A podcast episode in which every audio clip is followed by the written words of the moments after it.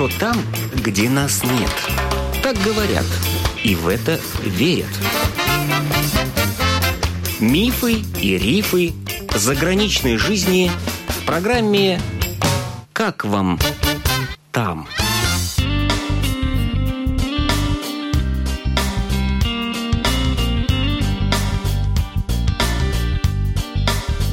Добрый день!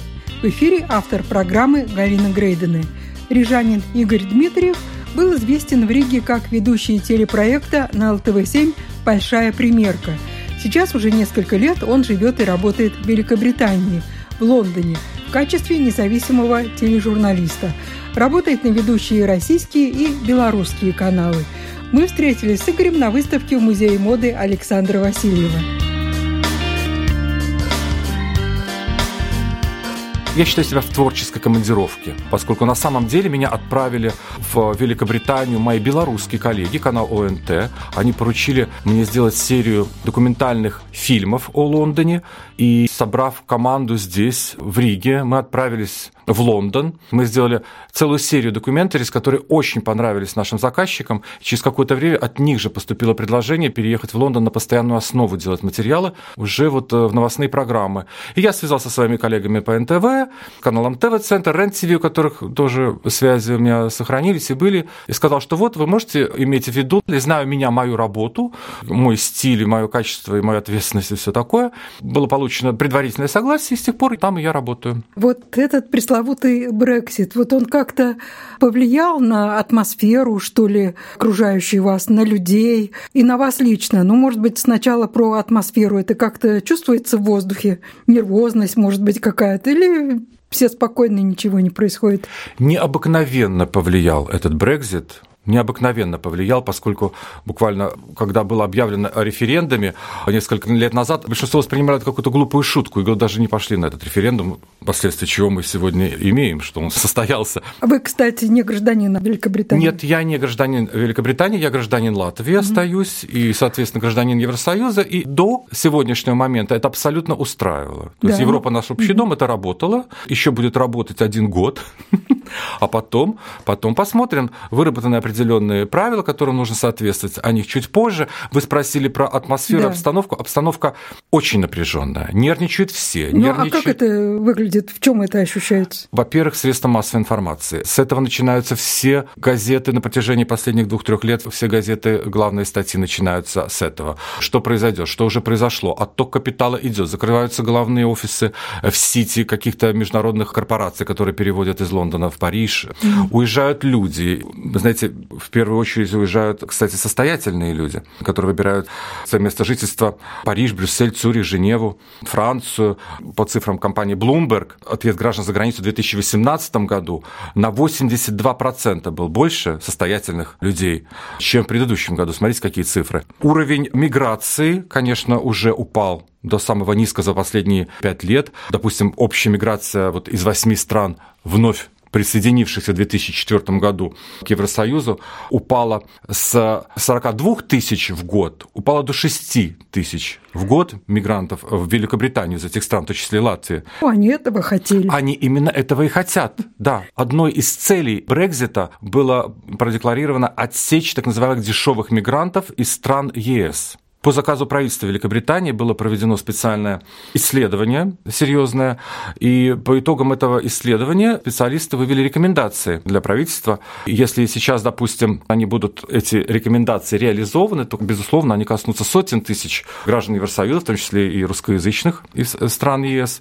Сейчас примерно 300 тысяч граждан из Латвии и Литвы, такая статистика, находится сейчас в Великобритании, и сколько из них останется, сейчас трудно сказать, но по меньшей мере называют цифру в половину, что она уменьшится.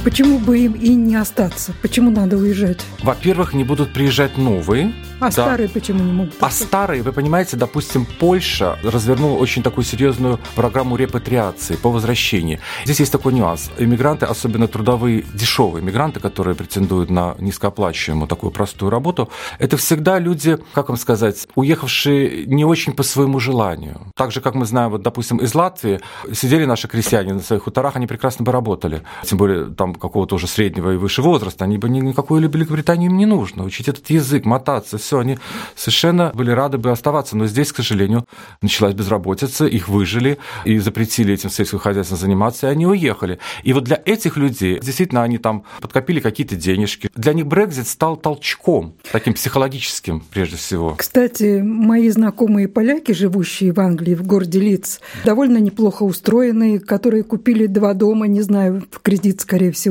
Они вот э, уезжают к 1 сентября в Польшу.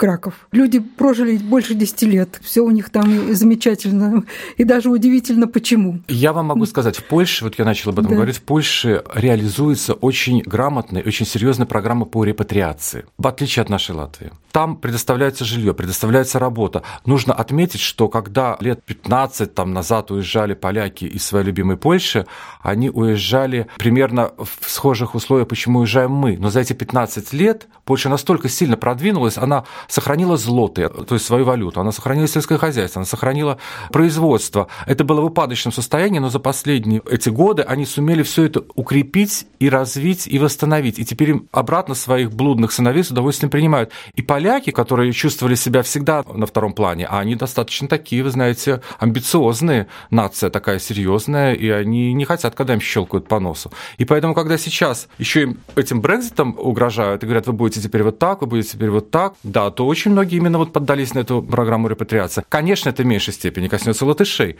потому что у нас ничего не развилось, а наоборот приходится больше упадок. И смысла нет возвращаться. В том секторе, в котором я говорю, да, и смысла угу. возвращаться нет. Поэтому с латышами будет немножко по-другому.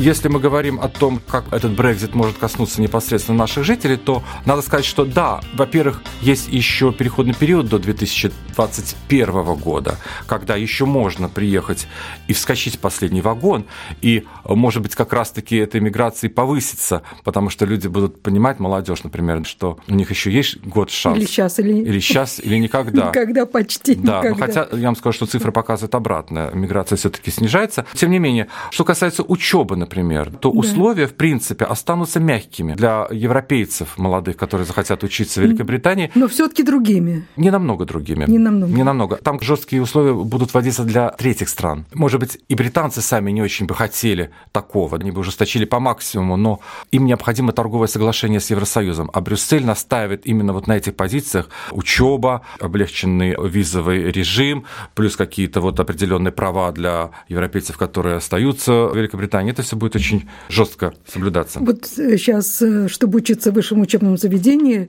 можно взять кредит. Молодым людям Евросоюза это вот останется кредит взять в Великобритании. На менее льготных условиях, скажем на менее так. Льготных. На менее льготных условиях. Mm-hmm. Как это сейчас видно. Вообще сейчас еще конкретно нету ничего. Возвращаясь к вашему первому вопросу, какая обстановка? Вот такая обстановка. Никто ничего не знает.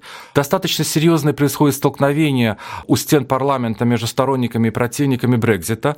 В таких городах, где превалирует уже, преобладает мигрантское население перед коренным, происходят стычки, скинхеды оживились очень сильно. В каких Скажем. городах, например? Лиц, вот, которые Лиц. вы назвали, Ковентри и прочее. Ну, наверное, это Манчестер. Да-да-да, такие, рабочие скажем, города. такие рабочие города, где население с энтузиазмом восприняло идею Брекзита, конечно, ведь это не вот они, э, латыши, поляки отбирают у них пособие, и которого уже не хватает. Раньше можно было прекрасно жить, не работая на пособие, а теперь его уже не хватает. А что значит стычки? Драки, драки. нападения, драки, О. нападения, обращение в полицию. То есть нападение, драки кого с кем? Нападение на Британские кого? скинхеды выходят, смотрят, идет группа поляков или литовцев, нападает на них и убирайтесь вон из страны. Но мне говорили, что особенно поляки им не по нраву почему-то. Потому что их больше всего. Их больше всего. Ну, да. Там все остальные уже под горячую руку. Это достаточно серьезный момент, поскольку обсуждается даже введение военного положения после непосредственно Брекзита, который вот, ну, сейчас он отодвинут до октября этого года. Возможно, беспорядки между сторонниками и противниками Брекзита, уже даже не между поляками и британцами. Между англичанами, между англичанами и англичанами, потому что это очень серьезный принципиальный вопрос. Это феномен сегодняшнего дня, он действительно расколол нацию на две части. И уже правительством и силовыми министерствами разработаны определенные меры, то есть возможен комендантский час, аресты, конфискация имущества по результатам этих беспорядков.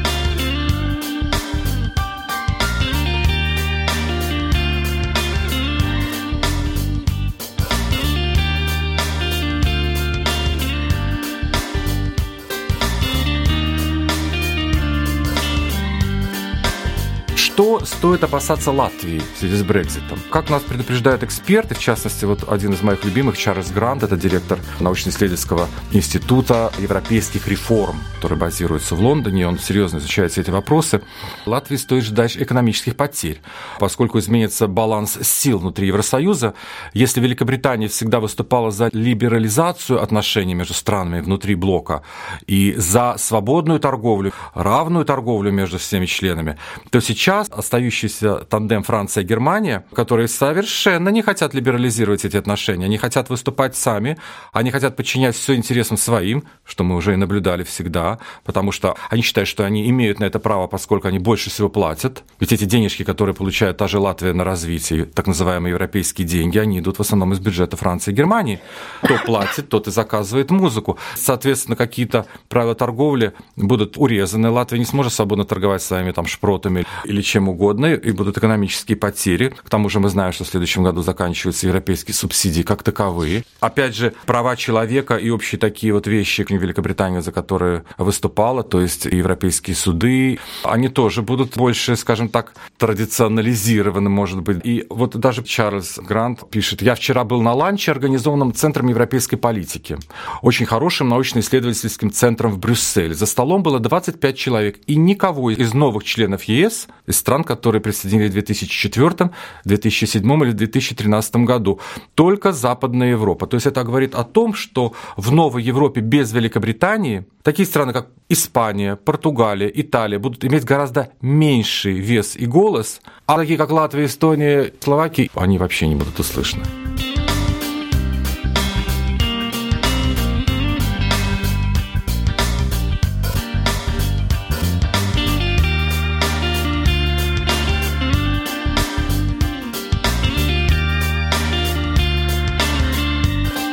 А лично вас это как-то волнует, как-то коснется? Я могу сказать, что, конечно, ценовая политика. Очень возросли цены. На продукты? Конкретно на продукты, питание. Но на проезд они всегда и так повышаются. Прежде всего, это видно на продуктах питания. Вы знаете, очень четко видно, то, что стоило вот один фунт, оно сначала перевалило за этот фунт, а теперь уже без стеснения к двум фунтам приближается. Ну, на самом деле, цены были равны латвийским, в общем-то, где-то как-то. Даже масло сливочное было дешевле.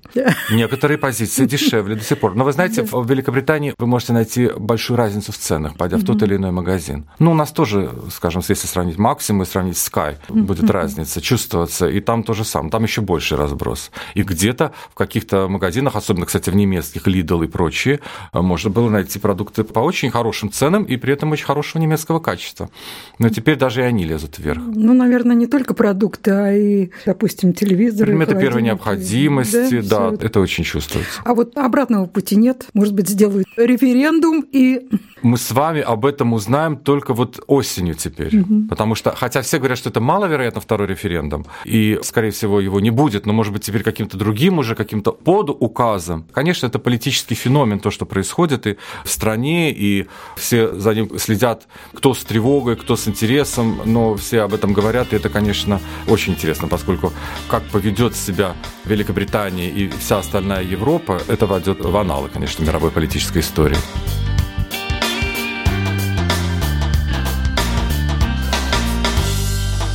О бытовой и культурной сторонах жизни в Лондоне Игорь Дмитриев расскажет в одной из следующих передач.